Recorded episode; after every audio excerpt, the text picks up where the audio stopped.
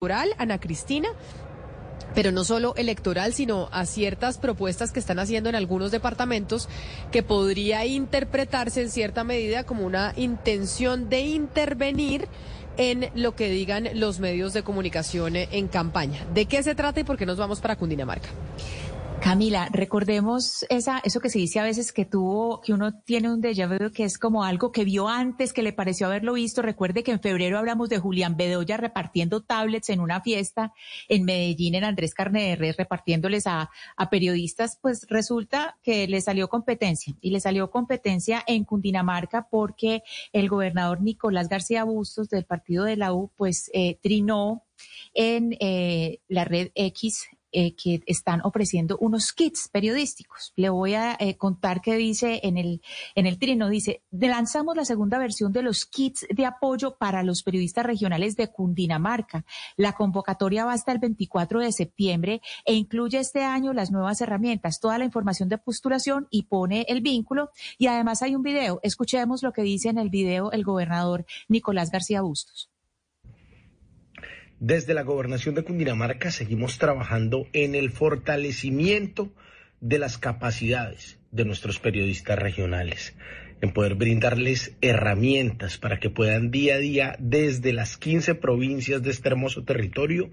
cumplir su tarea, no solo de informar, sino también de alertarnos y de ayudarnos a solucionar problemáticas de la comunidad. Por eso, Queremos invitarlos para que a partir de hoy y hasta el 24 de septiembre, del 11 al 24, se inscriban en la página www.cundinamarca.gov.co y puedan beneficiarse de muchas herramientas para que cada día sigan haciendo de mejor manera la tarea de informar y ayudar desde los territorios. Entonces, Camila, le cuento, el kit no es cualquier kit. Oiga lo que tiene el kit. Entonces se llama Kit Media. Potencia tu cobertura. Entonces, si usted se mete por ese vínculo, a usted le van a dar un trípode, le dan cámara con estabilizador, le dan el pad mouse, le dan el pad card, es decir, toda la, todo lo que es el cableado, la luz LED, le dan hasta el morral, le dan computador portátil Camila y una memoria micro SD. Es decir,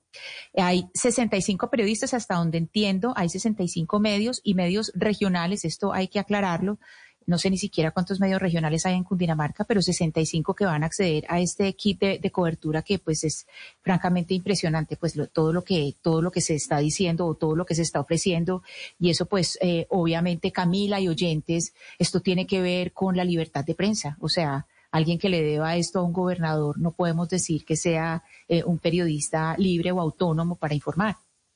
Por esa razón, por eso que usted está diciendo es que está con nosotros en la línea Jonathan Bock, director de la Fundación para la Libertad de Prensa Flip. Señor Bock, bienvenido y mil gracias por atendernos. Hola Camila, buenas tardes.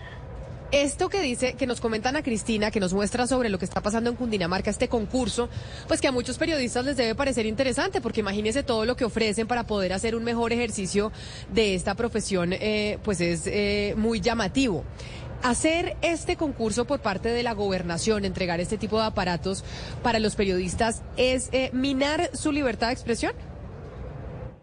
Pues Camila, esta eh, denuncia y esta situación que está relatando Ana Cristina es la punta del iceberg, porque evidentemente es una manera de buscar incidir en la agenda eh, y en las editoriales de los medios de comunicación de Cundinamarca con lo que se está presentando como un obsequio, un regalo de un actor político que por supuesto tiene intenciones en estas, en estas elecciones. Esto es eh, una clara afectación a la independencia de los medios de comunicación, pero sobre todo a la manera en la que muchos funcionarios públicos y gobernadores entienden los recursos de publicidad oficial, donde son ellos quienes quieren presentarse como quienes hacen los regalos, como quienes se preocupan por el periodismo, pero realmente pues se trata de una estrategia de posicionar su imagen. Y cuando digo que es la punta del iceberg es porque en el caso de la gobernación de Cundinamarca, esta ha sido una estrategia sostenida. Digamos que aquí, eh, en este caso, pues más allá de este momento de la coyuntura electoral, la estrategia de la gobernación ha sido eh, invertir y gastar muchos recursos de publicidad oficial, donde se debe utilizar la imagen del gobernador, donde se convierte esa imagen en el centro de la comunicación, algo similar a lo que hemos visto en otras alcaldías y gobernaciones, como en, el Atlántico, en Barranquilla, en Medellín. Entonces, pues este es el fondo del problema de eh, la falta, digamos, como de una regulación clara frente a los recursos de publicidad oficial y, pues, sobre todo el que no haya ningún tipo de control a cómo se están gastando estos recursos por parte de los de las gobernaciones, de las alcaldías y de las de los funcionarios públicos que tienen acceso a estos recursos. Director Bock, cuando se habla de la libertad de prensa en las regiones o, en territorios o en zona rural, eh, generalmente se piensa en, eh, pues en la violencia, en las amenazas por la violencia, pero en realidad es otro tipo de amenaza porque amenaza la autonomía. Estamos dando este caso específico de los kits, pero ¿de qué otras maneras se amenaza la libertad de prensa en los territorios, en las distintos, eh, pues en los distintos lugares que están lejanos a los centros de poder? Sí, aquí hay digamos, como que tres alarmas fuertes en lo que estamos viendo desde la FLIP en el monitoreo de, los riesgos para el cubrimiento de elecciones. El primero es este tipo de presiones, las presiones económicas, de cómo también en varias regiones pues están siendo a través de recursos de publicidad o a través de, compra de espacios en los medios de comunicación, donde pues se termina teniendo una, una presión económica que pues sabemos eh, que muchas veces termina incidiendo también en el tipo de cubrimiento que se hace sobre uno o sobre otro candidato. El otro asunto que también es un, fenómeno actual que, que, queremos también visibilizar, pues son las estigmatizaciones y este lenguaje narrativa en contra de los medios de comunicación. Y el tercer factor, pues sigue siendo la violencia, sobre todo en algunas regiones donde pues están la presencia de los grupos armados está siendo muy fuerte, están obligando a los periodistas a emitir comunicados o que tienen que cubrir de determinada manera lo que está ocurriendo en, en, las regiones.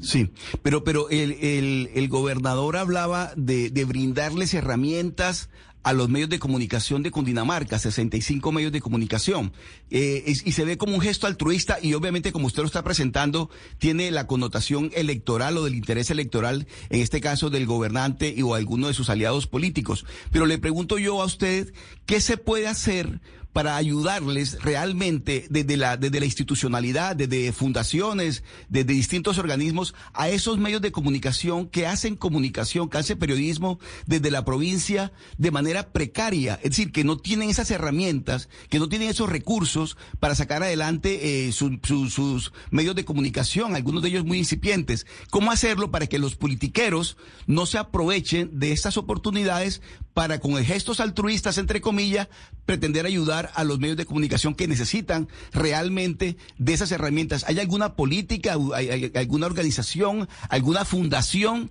de, periodismo que le esté prestando esa asistencia y esa ayuda a esos medios de comunicación?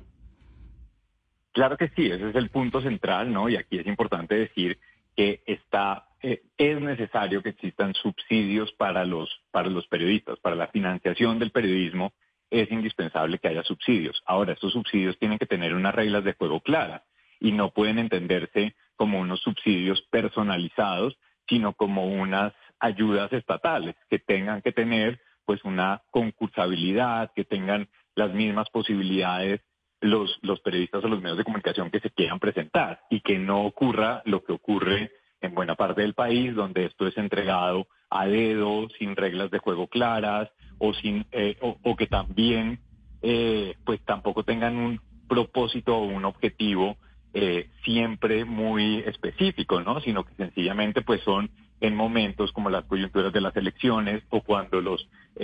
alcaldes o gobernadores necesitan también mejorar su imagen, pues se inventan concursos, se inventan eh, todo tipo de acercamientos a los medios de comunicación, pero pues lo que están utilizando son recursos públicos con un propósito también personal y eso es lo que no puede pasar en este tipo de subsidios porque se terminan encubriendo como necesidades a los medios de comunicación, pero realmente pues están teniendo también un beneficio para el funcionario público.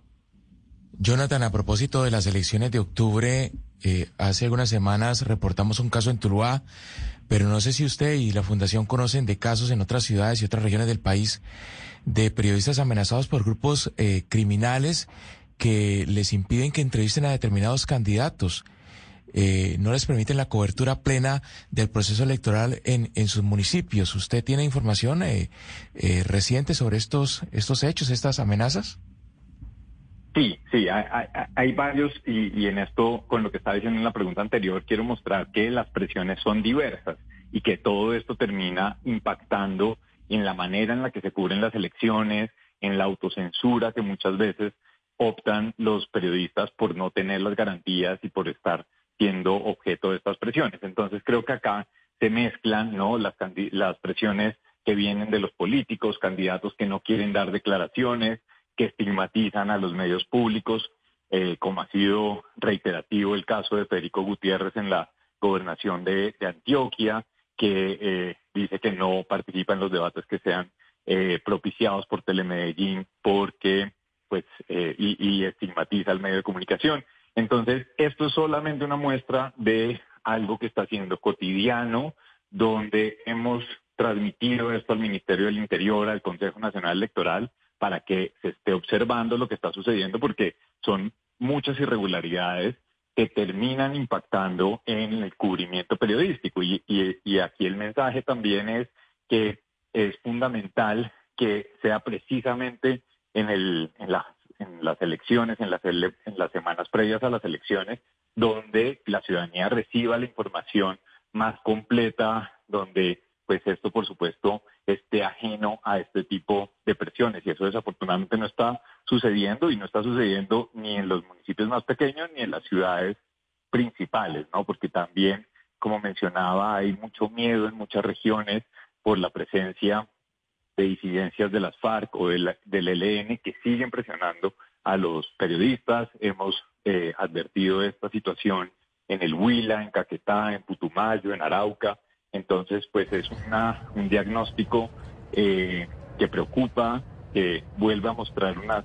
alertas que creíamos que eran del pasado, como las presencias tan fuertes por parte de los grupos armados, pero que además pues también se juntan con estas otras sí. cuestiones económicas y políticas. Director, para cerrar esta entrevista, nos interesa saber su posición, que es un debate interesante, de esta idea del proyecto de secar la pauta pública en los medios grandes tradicionales y llevarla casi toda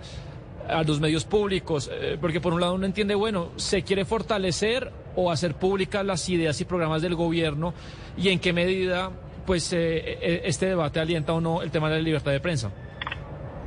Ese es un, un punto central y pues por supuesto haciendo la, la distinción de, de, cómo afecta la violencia, eh, hay que tener en cuenta que la publicidad oficial es el principal factor de censura indirecta en Colombia. Y esto lo hemos documentado nosotros en la FLIP, pero también lo advierten así los eh, periodistas de todo el país. Eh, y esto no debe solamente como cambiarse eh, en algún momento para decir a estos medios ahora sí, a estos medios ahora no. Esto necesita una revisión estructural de cómo se están entregando estos recursos eh, económicos, que, insisto, no tienen unas reglas de juego claras, no se cumple con lo que está previsto en el Estatuto Anticorrupción, que estipula que tienen que ser pues unos eh, recursos que estén asignados según la necesidad del mensaje y de la comunicación que haga el, la institución pública, que sean los medios de comunicación más acordes para llevar ese mensaje. Esto tiene unas reglas de juego que no se están respetando y que pues por supuesto hace que esta discrecionalidad pues esté sujeta a todo tipo de arbitrariedades. Entonces, aquí la discusión de fondo es cómo se va a avanzar en una regulación eh, va a ser vía ley, va a ser política pública, vamos a seguir eh, como estamos hasta este punto, porque los recursos de publicidad oficial se están utilizando para, pues, eh, terminar teniendo algún tipo de incidencia en las líneas editoriales o para premiar a unos medios y castigar a otros. Es el director de la Fundación para la Libertad de Prensa, Jonathan eh, Bock, director de la FLIP. Mil gracias por estar aquí con nosotros hoy hablando, bueno, de ese kit en Cundinamarca y de la última pregunta que hacía mi compañero Sebastián Nora sobre la decisión del Gobierno Nacional sobre la pauta eh, oficial en los medios de comunicación. Feliz resto de día para usted. Gracias Camila y a todos en la mesa. Un abrazo.